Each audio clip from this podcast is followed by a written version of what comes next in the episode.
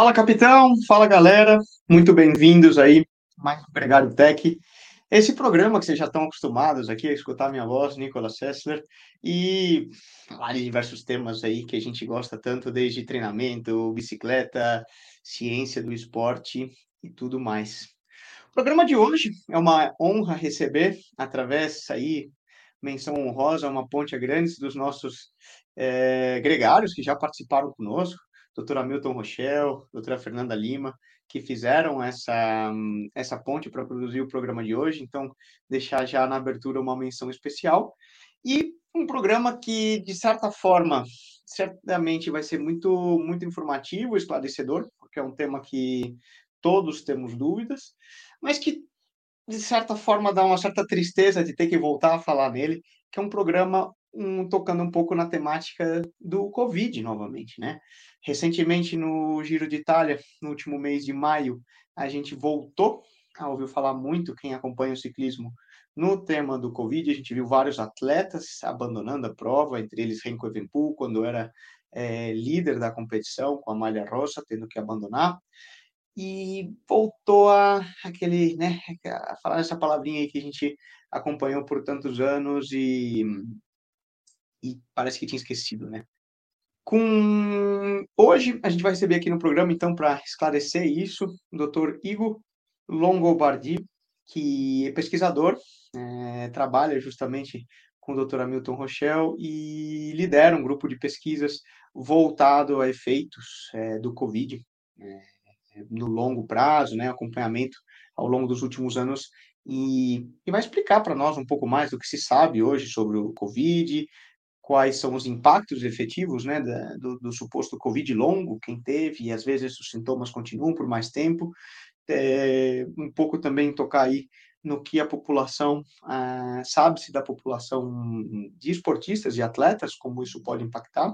Fala também um pouco de cuidados gerais, de como a gente pode, pode se precaver, entender, uma vez que você tenha tido é, recomendações básicas, né, que a gente ainda deve, deve ter com, com relação ao Covid e até, né, não deixa de ser com outras, outras doenças. Sem mais delongas, vamos baixar a bandeira e dar as boas-vindas ao Igor. Igor, muito obrigado aí aceitar o convite. Eu sei que na vida de pesquisador, dinâmica, encaixar uma, um tempinho para nós sempre é difícil, mas muito obrigado aí de primeira mão por, por estar conosco. Né, imagina, Nicolas, eu que agradeço o convite e também né, a ponte do Hamilton, doutora Fernanda, pela indicação.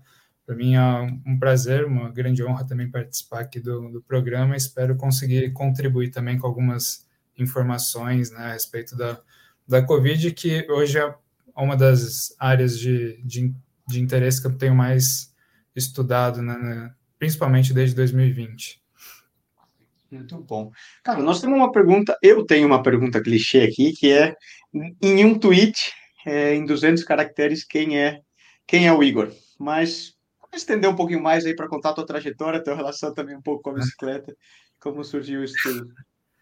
É, a minha relação com a bicicleta é, é pouca, né? Eu brinco que eu virei, na, por conta da pandemia, aquele ciclista de apartamento que tinha cicloergômetro aposentado lá parado, velho, que, que não usava, e por conta da, do distanciamento, né, que veio a pandemia, os primeiros meses principalmente eu fiquei afastado de algumas atividades, e para me manter ativo comecei a pedalar em casa. Mas eu não sou um grande ciclista nas ruas mesmo, e mesmo como esportista, eu mal pego na, na bicicleta, né, eu tô... Hoje eu sou praticante de, de crossfit, já fui praticante de musculação muito tempo, já treinei artes marciais, mas minha relação com o esporte está mais nessas modalidades, né? É, eu sou formado em Educação Física pela Escola de Educação Física e Esporte da USP, me formei em 2018, depois eu fiz uma especialização em treinamento de força também na mesma instituição, e hoje eu faço doutorado na Faculdade de Medicina da USP, né, com orientação do professor Hamilton Rochelle, que é coordenador do grupo de pesquisa em fisiologia aplicada e nutrição, do qual eu faço parte, e eu sou membro também de, do laboratório de avaliação e condicionamento em reumatologia, o LACRE, lá do Hospital das Clínicas, que é coordenado né, pelo professor Hamilton Rochelle, coordenado pela doutora Fernanda Lima, Bruno Gualano e a doutora Ana Lúcia de Sapinto, né? que acho que já participaram também aqui do, do podcast. Todos gregários de qualidade, né? Diversos programas. É, é, é, cara, é muito legal e uma honra a gente ter acesso a, a gente, a pessoas da qualidade de vocês e o conhecimento que isso agregar a nós. Eu posso falar pessoalmente, né, de cada um desses programas com a Fernanda, com a Milton, que eu lembro muito bem a participação, de coisas que depois eu levo, curiosamente, para o meu dia a dia, para minha rotina um, de treinos e, e, tudo mais. Agora, Igor, para começar a entender, é, quando eu, justamente a ponte, né, eu, quando surgiu o tema da Covid, o primeiro contato foi com a doutora Fernanda. Fernanda, hum, você estaria disposta a fazer um programa para falar para nós um pouco mais sobre os efeitos da Covid e etc. E ela falou: olha, estaria, mas tem uma pessoa melhor para a gente falar. Para fazer o programa, eu vou recomendar a vocês o Igor. E, e, ela comentou sobre o grupo de pesquisa. Explica para nós qual que é o trabalho e qual o intuito do, do grupo de pesquisas voltado ao Covid, desde que foi criado e como tem os protocolos são realizados. O nosso grupo de pesquisa, na verdade, é um grupo bastante grande, assim. Acho que de cabeça não vou saber o número de pessoas, mas certamente tem mais de 100 pesquisadores envolvidos estudando diversas áreas que vocês imaginarem, né?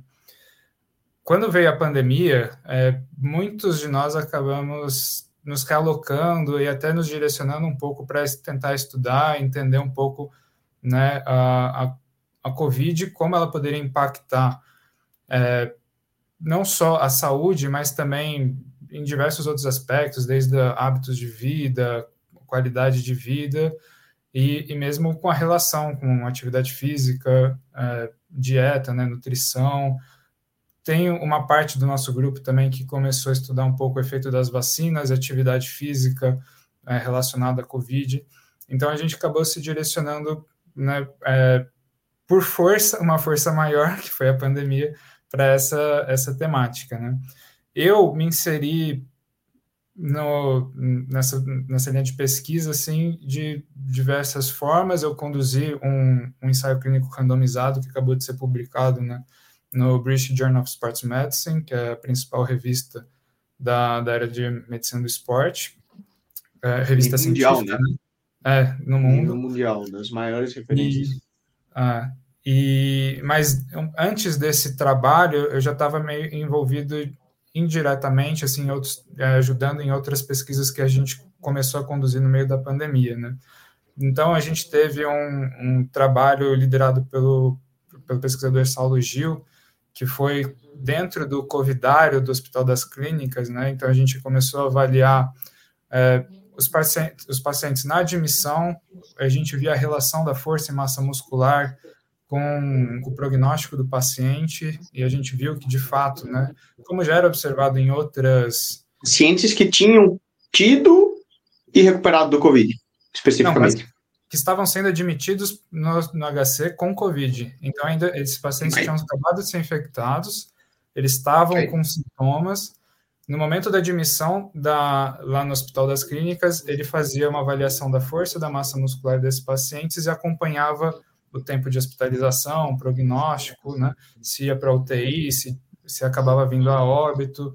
E a gente viu que, de fato, a massa e a força muscular eram preditores importantes da, do, do prognóstico do paciente, né? O tempo que ele ficava hospitalizado, tinha complicações mais graves. E mais interessante também, a gente viu que os pacientes que perderam mais massa muscular durante a hospitalização eles, após a alta hospitalar, tinham uma maior taxa de readmissão, traziam mais custos para o serviço de saúde, e mesmo após seis meses, esses pacientes né, não recuperavam totalmente a força a massa muscular. Isso que foi um insight. Sério? É, foi algo que a gente esperava que teria uma recuperação, e teve né, uma recuperação leve, mas não recuperaram totalmente. E esse foi um insight para a gente começar a pensar no meu estudo, né? Até porque esses pacientes também eram aqueles que tinham mais sintomas persistentes, que daí já faz o link né, com a Covid longa que a gente, que você comentou. É, porque eram os pacientes que tinham mais fadiga, mais fraqueza, mais neia, E aí a gente começou a pensar no meu ensaio clínico randomizado, que foi justamente fazer uma intervenção com exercícios nesses pacientes para ver o efeito do exercício na recuperação deles, né? Uhum. É, ah, outra e, coisa que e, e, qual foi o e qual foi o efeito? Ele. Ah, ah, peraí, antes, antes de falar do resultado, uma curiosidade. Correlacionava-se algo desses pacientes já com um histórico esportivo? Difícil é, a gente fez um porque outro... um ficaria pior que o outro, ou teria uhum. mais maior tendência a ter um Covid longo, ou, uhum. ou sofrer esses efeitos. É, a gente fez um outro trabalho também, e aí esse foi, eu se não me engano, foi liderado pela Ana Jéssica. Mas é, esse eu não, não participei, eu não estava envolvido, então me perdoe se eu estiver trocando quem foi o primeiro autor. Mas é, o que a gente fez foi também avaliar o nível de atividade física desses de pacientes que estavam sendo admitidos no HC e ver também o prognóstico. Curiosamente, no nosso caso, eu não sei se por serem pacientes mais graves, a gente viu que ser física, mais fisicamente ativo não traria, não trazia tanta proteção assim. Né? Foi um estudo que foi na contramão de outros que estavam sendo publicados, porque a gente uhum. viu todo mundo, né? E algo que a gente, que a gente esperava é, que o nível de atividade física protegesse de fato, mas o, o, que a nossa interpretação na época foi o seguinte: é, é, sim, ser fisicamente ativo te protege de ter uma Covid grave. Isso a gente já sabe. O ponto é quando a condição você... física geral supostamente melhor. Vamos dizer, por supostamente estar mais saudável como um todo, mas não por ser atleta. Por Sim. ter uma dieta melhor, por ter, enfim, normalmente. Hábito, um estilo de vida mais saudável. Sim, mas, mas a atividade física, até, até certo ponto, ela te protege sim de ter uma Covid mais grave. Porém, se você tiver uma Covid mais grave, ser fisicamente ativo não necessariamente, uma vez que você já está mal, isso não, não necessariamente vai te proteger mais. Né? É, então, essa foi a nossa interpretação, mas isso não quer dizer que, ah, então eu não vou fazer atividade física que não vai ter proteção. Pelo contrário, a gente sabe que vai ter, inclusive, fazendo já um link com o que eu ia falar mais para frente de vacina, a gente viu, inclusive, que ela, ser fisicamente ativa, ser fisicamente ativo, potencializa o efeito protetor da vacina. Né? Então, isso também é, acho que é importante mencionar. É, acho que agora eu perdi o, o, link. Você já me perguntou alguma outra coisa também? É, antes de entrar depois, né? Você ia, você ia, comentar sobre justamente os resultados do teu trabalho específico, de ver a, o nível de atividade física e o uso do esporte no processo preparativo. Fazer, fazer esse link de justamente entender, né? Uma vez que o paciente teve o Covid, estava diagnosticado com isso, o uso do esporte ajudaria supostamente, então, né? É... Eu acho que até... Vamos lá, entender também como que funcionou esse processo. Bom, pegamos esses pacientes, como vocês decidiram? Como foi os protocolos de atividades físicas? O que vocês fizeram? Do treinamento do meu estudo? Isso. É, a gente, só um, acho que alguma outra informação que é importante mencionar do meu estudo em si foi que a gente incluiu exclusivamente pacientes que tinham ficado internados nas UTIs do Hospital das Clínicas, que é o hospital referência da América Latina né, para o tratamento da Covid. Então, e por ser um hospital público, para esse paciente ser admitido no HC, ele realmente tinha que estar tá muito, muito, muito grave. Então, não era qualquer paciente, era uma população bastante específica.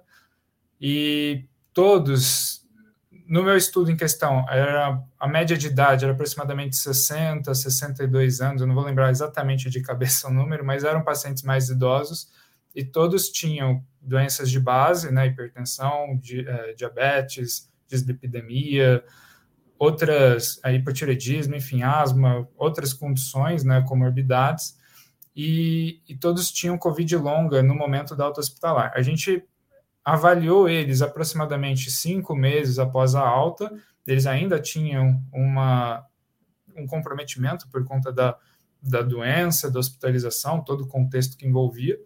E após essa avaliação, a gente uma das dos testes que a gente fazia era justamente o teste de esforço cardiopulmonar, não só para avaliar como é que estava a função cardiorrespiratória, mas também como uma ferramenta de triagem para descartar qualquer alteração grave cardíaca que pudesse oferecer algum risco porque a gente fez justamente um protocolo de exercício físico domiciliar com esses pacientes.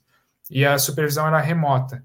Então, a gente tinha que tentar também nos blindar de ter alguma complicação grave com o paciente treinando em casa sem uma supervisão presencial, que a gente não pudesse auxiliar na hora da melhor forma possível. O que eu entendo muitos, a grande parte desses pacientes, não era gente que estava habituada, né? Vamos pensar como provavelmente você que está escutando aí, se você escuta o Gregário, o esporte faz parte da tua rotina, você sabe como às vezes treinar em casa, tem um personal, tem um treinador, alguém, né? E entendo que esses pacientes que você trabalhava, Igor, no geral não era uma população não, fisicamente não era, ativa, né? Eles eram praticamente, é, basicamente sedentários, a maioria deles. Um ou outro tinha uh, uma rotina um pouco mais ativa, mas não porque fazia exercício, mas por conta de, da rotina em si, né? De trabalho, precisava caminhar alguns, sei lá quantos quarteirões para pegar um ônibus, para ir para não sei aonde. Então, a, rotina podia ser um pouquinho mais ativa, mas no geral eram pacientes sedentários e que não faziam nenhum tipo de exercício físico estruturado, né? E aí, quando a gente fez, é, a gente pensou num protocolo de treinamento, justamente, é, eu não sei se você vai conhecer, tem uma escala que foi publicada né, na literatura que chama escala de Post-Covid Functional Status Scale, né, a escala de status funcional pós-Covid. E ela classifica o paciente basicamente em. São seis níveis, a gente cortou um deles, porque o, um de, o último deles seria a morte, então era critério que o paciente estivesse vivo para é, participar. Caixão tá difícil de é. estudar, né? Então, era, era critério que o paciente estivesse vivo para participar, a gente excluiu esse. Mas ele classifica, então, o paciente em 5 graus, né, grau 4, 3, 2, 1 e 0. O grau, grau 4 seria o mais que tem o comprometimento mais grave e o 0 é que ele sem comprometimento nenhum. A gente usou essa seria escala. O, a, o famoso, né, aquele o Covid assintomático que a gente falava. Né? A pessoa teve o Covid e nem se bobear nem ficou sabendo que teve. É, nesse caso, não, porque todos os nossos pacientes eram, né, só para lembrar, eram pacientes que tinham Verdade. ficado na UTI, metade deles tinham sido entubados, então todos eles tinham é, tinham Covid longa, inclusive, né? tinham sintomas. É, só que de uma perspectiva funcional, essa escala classificava ele como sem comprometimento funcional, por mais que ele ainda tivesse algum sintoma persistente. Tá? Então, a gente avaliou esses pacientes no baseline, né, cinco meses mais ou menos após a alta hospitalar, pareou eles por, com base nessa escala e randomizou em dois grupos, um grupo que fez os exercícios em casa e um outro grupo que seguia o acompanhamento, um acompanhamento usual do hospital, né, com avaliações nos, nos ambulatórios, enfim. E, e, esses pacientes que fizeram os exercícios, também baseado nessas escalas, a gente fez uma prescriçãozinha, né, é, de acordo com o comprometimento funcional, com a capacidade individual de cada paciente. Então, foi algo bem individualizado, né. É, era um programa mais flexível, que a gente podia substituir exercícios é, ou adaptar os exercícios de acordo também com as características do paciente. Então, se ele tinha alguma limitação um pouco mais grave, mas que para um exercício ele conseguia fazer determinado movimento, para outro não, a gente acabava ajustando para que ele conseguisse fazer esse programa. E, e era progressivo. Então, nas primeiras semanas, era algo. Que, a ideia era que fosse bastante leve para justamente para ele começar a criar o hábito de fazer os exercícios, adquirir uma consciência corporal ir adaptando e ao longo das semanas, a cada duas semanas, a gente reavaliava a escala de status funcional para ver se ele estava tendo uma progressão na escala, mas a gente também ia ajustando a, a percepção, a, a, a, intensidade do exercício com base na percepção subjetiva de esforço. É, é, acho que você, como ciclista, deve conhecer a escala de Borg de 6 a 20. Eu não sei se os ouvintes vão conhecer, mas é uma escala já, que já. Ah, eu não sei se vocês já demonstraram algum, algum episódio, enfim, mas eu acredito já, que. É diversos. A gente fez alguns episódios sobre, aí para quem está nos escutando, que é sobre percepção de esforço, poder da mente, na, na época como foram chamados, né? Que, uhum. afinal de contas, está diretamente relacionado, né? Fazer uma rápido, né? A escala de Borg é uma escala de 6 a 20, onde mede, é, numa escala de 6 a 20, qual que é o teu nível de cansaço físico. É, ah. de, da intensidade desse exercício, quanto que ele te fadiga, né? Isso. E aí a gente ia reajustando a cada duas semanas também, tinha uma progressãozinha. Então, nas primeiras semanas, a ideia era ficar entre algo entre 9 e 11, que seria algo fácil, relativamente fácil.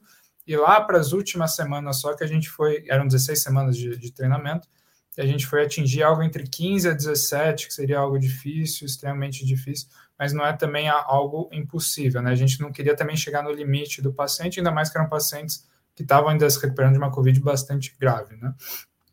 É, eram exercícios que tinham um componente de força, é, né, com, é, e a gente usou basicamente exercícios com o próprio peso corporal, mas também é, para alguns exercícios a gente adaptava com materiais de uso comum em casa, então pegava para simular algum peso, para o paciente não precisar comprar também nenhum material, considerando que eram pacientes que tinham ficado hospitalizados em um hospital público, então geralmente tinham uma condição de é, social um pouco mais baixa, né? É, então a gente adaptava com garrafa cheia de água, balde com, com peso, pacote de mantimento de um quilo, dois quilos, a gente ajustando e foi ia progredindo, né? Tanto em complexidade dos exercícios, quanto a intensidade da escala de Borg, quanto no volume, de acordo com a capacidade individual do paciente. E depois de 16 semanas, o que a gente viu foi que, basicamente, é, o, essa intervenção por, acho que é um ponto importante a destacar agora, antes de, de entrar nos resultados, é que a aderência ao protocolo ela foi subótima, foi de 71% mais ou menos.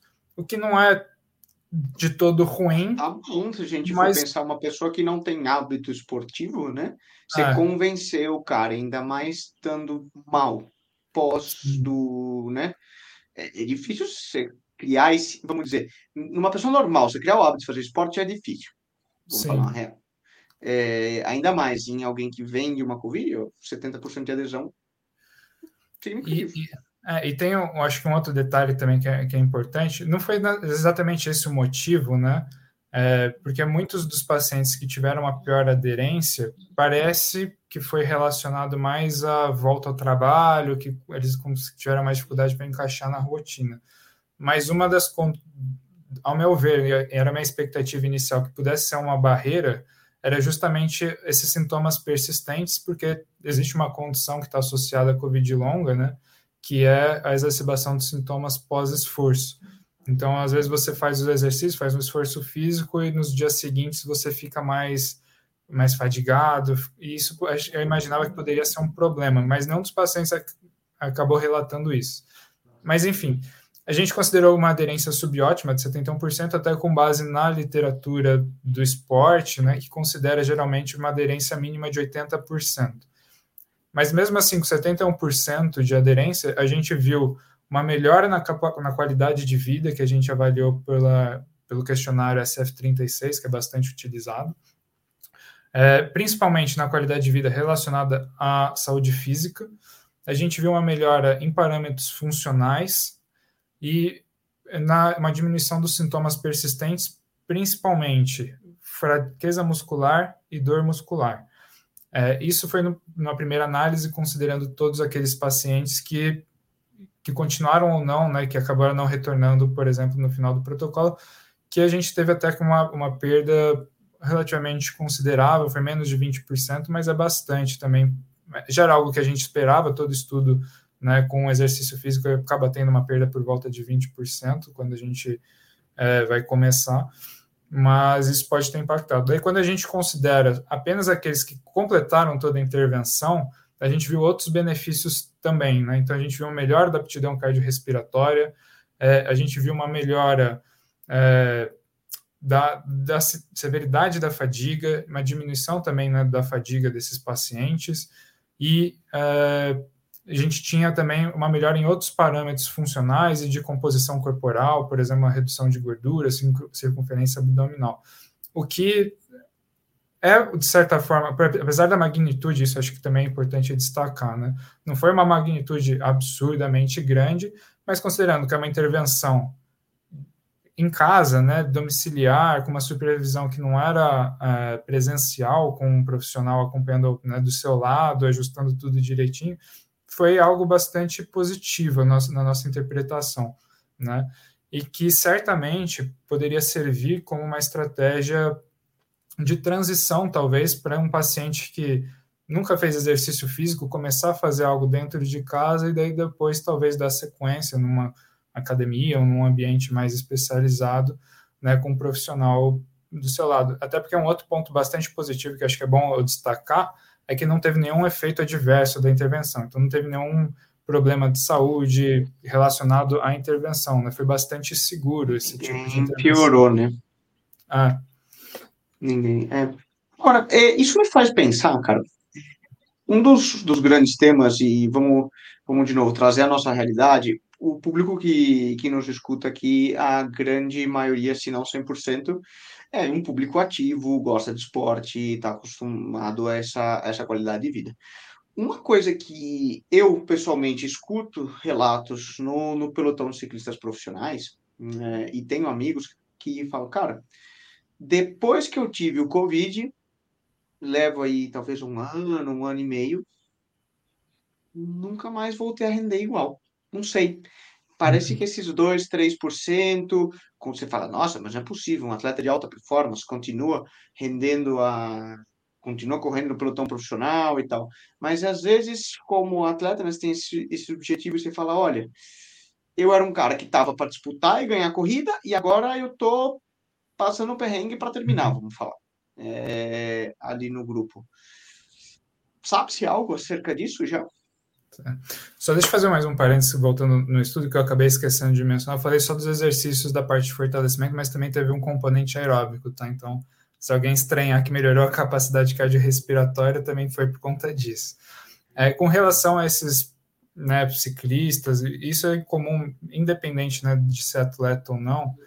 Óbvio que em atleta acaba tendo uma menor prevalência né, dessa, desses sintomas persistentes, pelo que a gente tem visto, né? Parece que atletas estão mais protegidos de ter Covid longa, mas aqueles pacientes que acabam desenvolvendo, isso parece estar justamente relacionado a, a uma condição que vem com a Covid longa, em muitos casos, né, não é necessariamente todo mundo que vai que tem Covid longa que vai ter, mas que chama encefalomielite miálgica, né, que é a síndrome da fadiga crônica.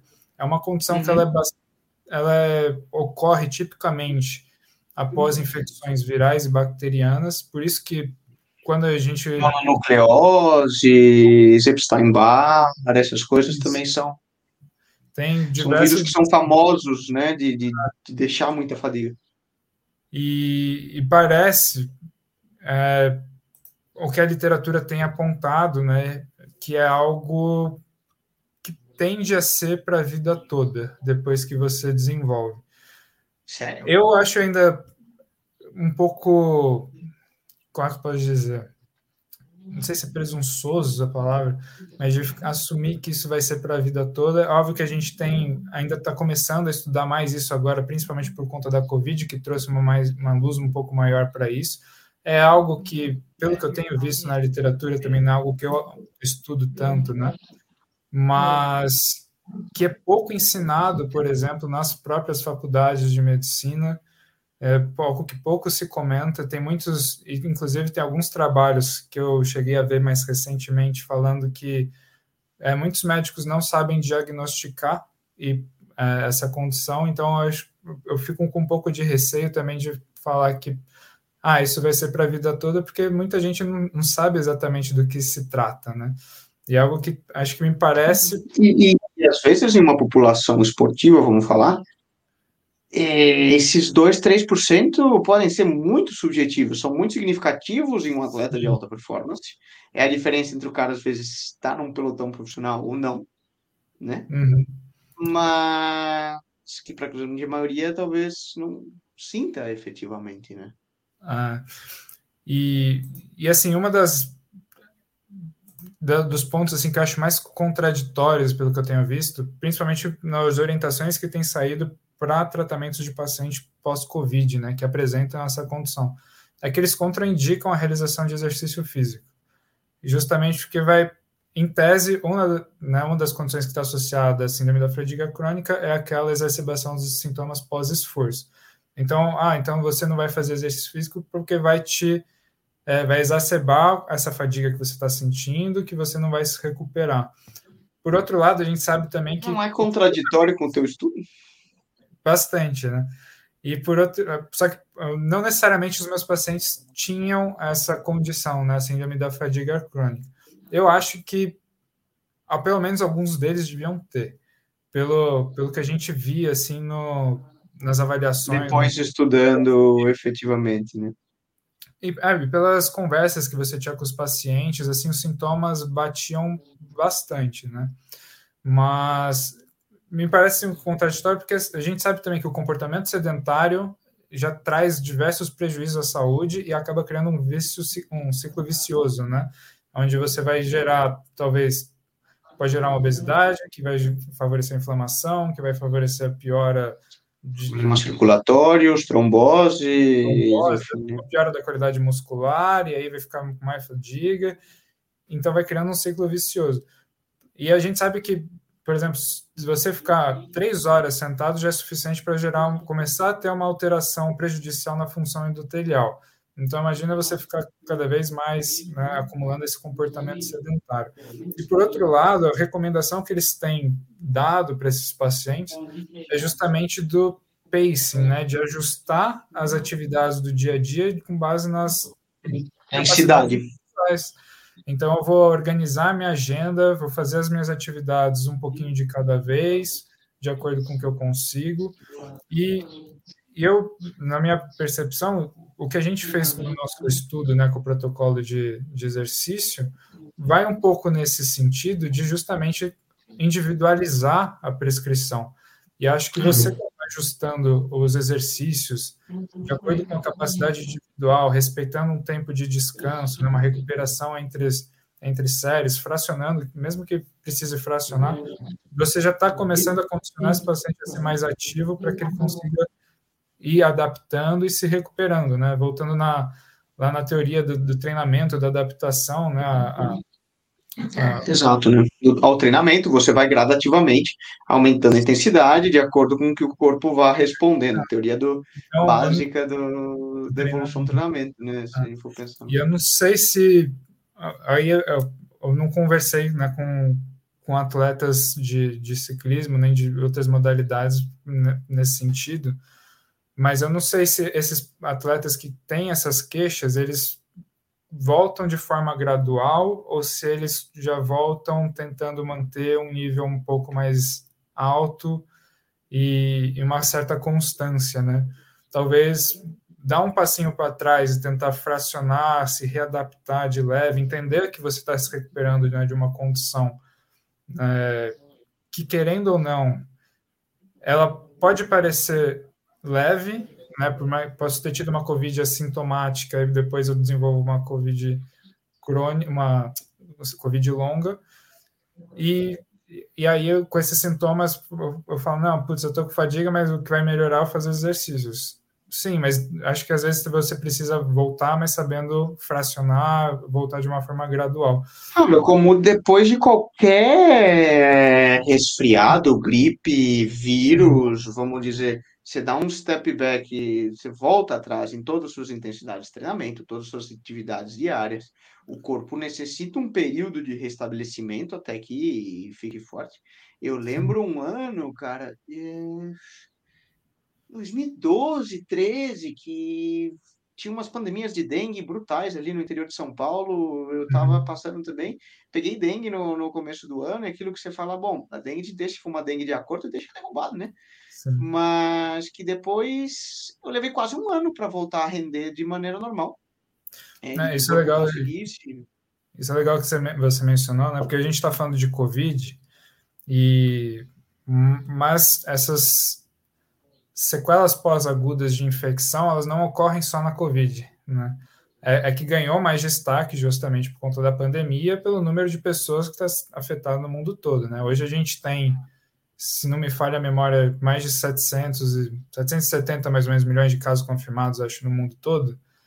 E isso certamente está subestimado pela falta de teste que tinha lá no início da pandemia e depois, posteriormente, também pelos autotestes em casa que não entram na contabilização. Mas a gente está falando de pelo menos 770 milhões de casos no mundo todo, onde, de novo, a gente também tem um, algum problema aqui para identificar o número de pacientes com Covid longa, porque tem diversos critérios, diversos os estudos que tem, a maioria acabam sendo pacientes hospitalizados, então quem foi assintomático acaba entrando também muito na conta.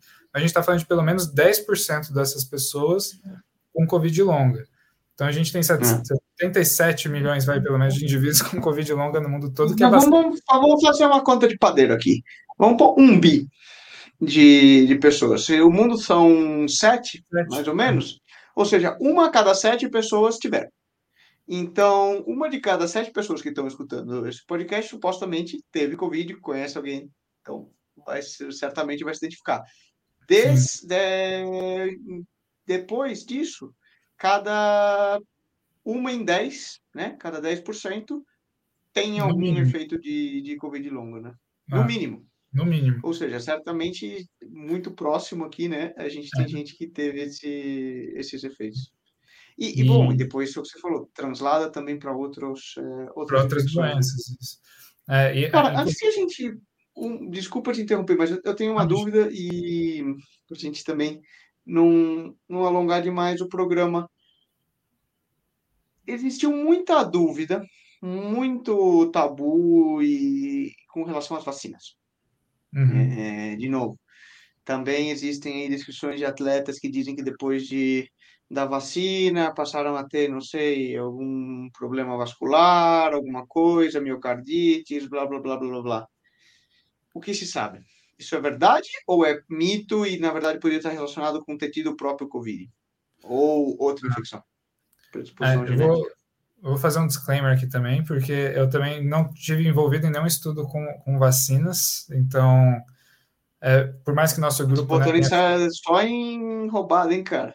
É, mas o nosso grupo ele fez alguns trabalhos relacionados à vacina, inclusive eu estava, acho que umas duas semanas atrás, num, num evento lá da reumatologia é, da USP, né, onde teve uma palestra sobre as vacinas da, da Covid, principalmente, porque uma das dos maiores nomes né, relacionados à pesquisa com, com vacinas no Brasil hoje é a professora Luísa Bonfá, que é a, a diretora da Faculdade de Medicina do Hospital das Clínicas, e, e a gente acabou tendo algumas discussões assim nesse sentido, né? É, de novo, né, não é algo que eu estudo tanto a fundo, mas eu vou falar o pouco que eu, que eu sei, tá? É, teve alguns eventos, sim, né, associados a algumas vacinas que a gente observa em diversos estudos no, no mundo todo, né, como aumento de, de trombo, eventos tromboembolíticos ou arritmias, enfim. E só que acho que as pessoas usaram esses trabalhos de um discurso meio equivocado, né? Então, se você pegar a vacina pode aumentar o risco? Pode, mas o risco que você tem não tomando a vacina é muito maior de, de você vir a ter essas complicações se você pegar a Covid sem ter tomado a vacina. Né? Eu não lembro exatamente o número, mas eu sei que tem coisa que é 10 vezes, 50 vezes maior a chance de você ter sem tomar a vacina do que tomando a vacina. Então, por essa perspectiva em si, já acho que já cai um pouco aquele discurso de não, não vou tomar vacina porque porque eu posso ter alguma complicação. Né? A chance de você ter uma complicação é muito maior no, no outro muito lado. É, muito, Cara, e falando é, como atleta, a gente sempre quer saber como se precaver. E uma vez que você tenha problema. E você mencionou a questão dos estudos de metabolismo e fisiologia nutrição relacionada. Existe algo que a gente possa fazer no sentido de prevenir que a gente tenha algum problema? É, a gente essa questão do sistema imune e atletas ainda também é, me parece um pouco controversa, né? Tem aqueles parece que tem duas linhas de pesquisa, né? Aqueles que acreditam que quanto mais exercício você faz, mais você suprime seu sistema imune, e tem aqueles que falam que não é bem assim. É, eu vi uns, alguns trabalhos mais recentes do, do professor James Turner, uma revisão de literatura, né, se não me engano é de 2018, que questiona muito essa, essa questão de ser, é, fazer exercício vigoroso suprimir de fato o sistema imune. Porque parece que tem algumas falhas metodológicas nos estudos que demonstram isso, né? É, inclusive, eles trazem dados de alguns trabalhos um pouco mais controlados, onde, por exemplo, você pega atletas, se eu não me engano, era de triatlon, e você testa, é, faz assim, né, é, uma avaliação do sistema imune pré-prova e pós-prova, e aproximadamente, sei lá, 50%, não lembro agora de cabeça, né, após a prova, poderia falar que estava com com sintomas de resfriado, gripe, alguma infecção, mas quando você testa, PCR, faz o PCR deles, eles não tinham nada. E na verdade poderia ser uma alteração simplesmente por algum poluente que incomoda, é, criou uma reaçãozinha alérgica ali que vai se resolver normalmente. Né? Ou uma, e... não sei, uma reação no próprio sistema imunológico. Quem é atleta e nos escuta, cara, depois você termina um treino, uma prova dura, é muito normal você estar tá naquele estadozinho meio febril, cansado, é, às vezes até de certa, de certa forma letárgico. É, pô, eu, terminando blocos de treinamento muito fortes, uhum. às vezes eu mesmo paro e falo, nossa, cara, eu tô idiota. É, é. Você não consegue pensar, sabe? Você, está uhum. lento. E, e, quem nos escuta, você que escuta e treinou, fez um Iron, fez uma prova nesse nível, você sabe, você termina grog, né? E às vezes é uma própria reação do sistema imunológico se restabelecendo, né? E, e aí, agora, por outro lado, né, dependendo da prova, né, e o que parece que pode sim ter algum efeito um pouco mais prejudicial é justamente essas provas com maior volume onde você vai ter uma produção excessiva de cortisol, por exemplo, que vai, pode ser né, é, imunossupressor. Né? É, agora, o que parece também, tem outros trabalhos né, que fizeram, por exemplo, contagem de linfócitos após ah, as provas que viam uma redução do número de linfócitos, eles questionam porque parece que, na verdade, não, é, há uma redistribuição desses, dessas células do sistema imune para tecidos mais periféricos que estariam mais suscetíveis a infecções. Então, por isso que você mede, por exemplo, você faz uma coleta de sangue é, né, da veia no braço, e aí você não está encontrando necessariamente os linfócitos, porque eles se redistribuíram para outros tecidos mais periféricos. Agora, é, e outra questão né, dessas competições também é justamente a questão da aglomeração, né? Você tem muitas pessoas aglomeradas. Eu não sei o número de atletas que acabam entrando nessas competições, mas certamente não é, não é pouca gente. E, e, você, em qualquer aglomeração, se tiver alguém ali assintomático ou não, você já tá, pode estar tá, é, né, transmitindo o, um vírus ou alguma outra uma doença infecciosa que possa ter, que transmita por, por, por partícula de aerosol, como é o caso da Covid, por exemplo. E, é, e aí, se você. com o público, tem contato com muitas vezes uma viagem, então você você acaba se expondo a situações que não são tão controladas como tua casa, né? Você acaba Sim. comendo em restaurante, enfim. E, e também e, a, e, do treino, né, também, que acho que não, eu não sei como é a rotina de treino de, de vocês necessariamente, né? Mas para quem treina mais indoor, às vezes você consegue ter um controle mais né, de, de, aglomeração, ou mesmo de uso de máscara e ambiente mais arejado ou menos arejado. Prova de ciclismo não tem jeito, né? É bem, é bem aberto, não tem. Isso você já está um pouco um pouco melhor, mas ainda assim é, tem, é bom tomar cuidado com certas medidas. E acho que o que pode beneficiar né, atletas em si é justamente essa rotina de os outros cuidados da rotina, né? Porque na prova você vai estar lá exposto e não tem muito o que fazer. Né? Talvez usar máscara, mas daí, talvez para alguns, alguns atletas pode incomodar e daí talvez por uma questão Sim. psicológica pode prejudicar o desempenho. Porque a gente fez estudos também no nosso grupo com uso de máscara. É, na verdade, foi em um teste de esforço cardiopulmonar na esteira, né? Não necessariamente o mesmo é válido para a bicicleta. Mas na esteira a gente não viu nenhum comprometimento da, da performance com o uso de máscara. Agora, é, o que a gente viu foi uma maior percepção subjetiva de esforço por causa da máscara. E aí eu imagino que isso pode, talvez, pensando numa prova mesmo, saindo agora do laboratório, indo para a prática, é, talvez esse atleta que está com uma maior percepção de esforço, talvez possa ter um prejuízo por efeito nocivo. Total, né? total. total. É, ainda que me parece muito raro que um esporte aeróbico e onde você tem uma necessidade de VO2, se você restringe a entrada de, de ar, que seja um filtro ou como for, é, não tem um impacto direto na performance.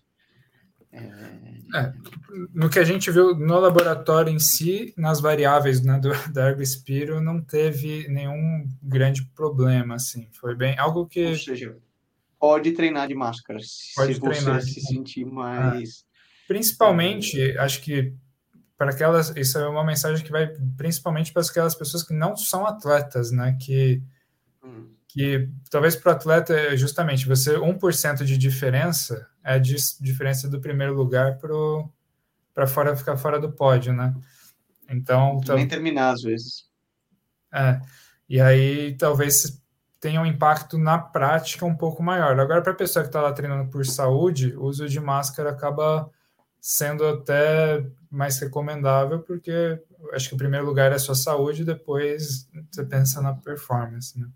Mas o que, eu, o que eu ia é falar né, da, da, o resto da rotina do atleta é justamente também ter cuidado com, com sono, né? manter uma rotina de sono adequada, alimentação adequada, porque muitas vezes também você acaba tendo uma supressão do sistema imune por estar com sono desregulado, alimentação equivocada, e isso tudo acaba comprometendo também, né? Então, todos essas, esses detalhes são, são importantes, né? Sem dúvida. Claro. E, e, às vezes é nem detalhes, né? O feijão com arroz, hum, literalmente e, e figurativamente, né? De fazer o básico, fazer o básico, se cuidar e ter cuidados que a gente cansou de escutar durante, durante a pandemia, né? É curioso. Igor, muito obrigado, cara, pela disponibilizar aí teu tempo, compartilhar um pouco do, do estudo. É certo, né? Acho que é o que fica é que ainda, ao dia de hoje, já, já se sabe muito mais, é, mas ainda existem muitas dúvidas é, com relação a, a, a, quais são os efeitos posteriores. Mas que também Sim. não é nada além dos cuidados que outras infecções, outros vírus também podem trazer ao, ao corpo humano, né? Sim. É, eu acho que, assim, tem... Se a gente parar para pensar, a gente não tem... Tem muitas doenças que a gente conhece há anos e anos ainda não sabe tudo, né? A Covid é algo ainda relativamente novo para a gente.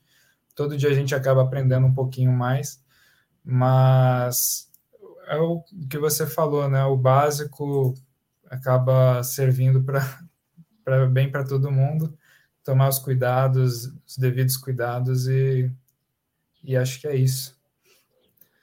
Bom, então fica aí. É, espero que tenha que esse programa sirva para te ajudar, te orientar no dia a dia e para se você também tem é, familiares, pessoas, amigos que tenham tido Covid passam por uma situação, às vezes não tem uma rotina tão é, um hábito tão esportivo, né? Fica aí a dica mais uma vez, faz diferença e está sempre, sempre aí. Igor, um prazer ter você conosco mais uma vez. Obrigado. Sorte aí na continuidade do, com os estudos. Manda um abraço para o doutor Hamilton. E Pode deixar. Portas abertas, cara. Sempre que quiser voltar, na medida que os estudos avançarem e algo a, a compartilhar conosco, ah. o pelotão é seu. Não falamos a casa aqui, né? Porque no termo para os ciclistas é, é o pelotão e, e fica aberto. Não, legal, muito obrigado mais uma vez pelo convite, foi um, um prazer. Espero ter conseguido né, trazer algumas informações de, de qualidade né, para vocês. É, por mais que algumas desses tópicos, né, bom destacar de novo, não são exatamente o que eu estudo, mas é, é algo que a gente acaba lendo, querendo ou não. Relacionado, né? Relacionado, porque está interligado. E, e fico à disposição para outras, outras oportunidades, assim que saírem outros estudos eu retornar e a gente falar mais. Pode deixar que eu mando um abraço para todo mundo. Bom, valeu. Valeu a você que nos escutou e já sabe. Até a próxima.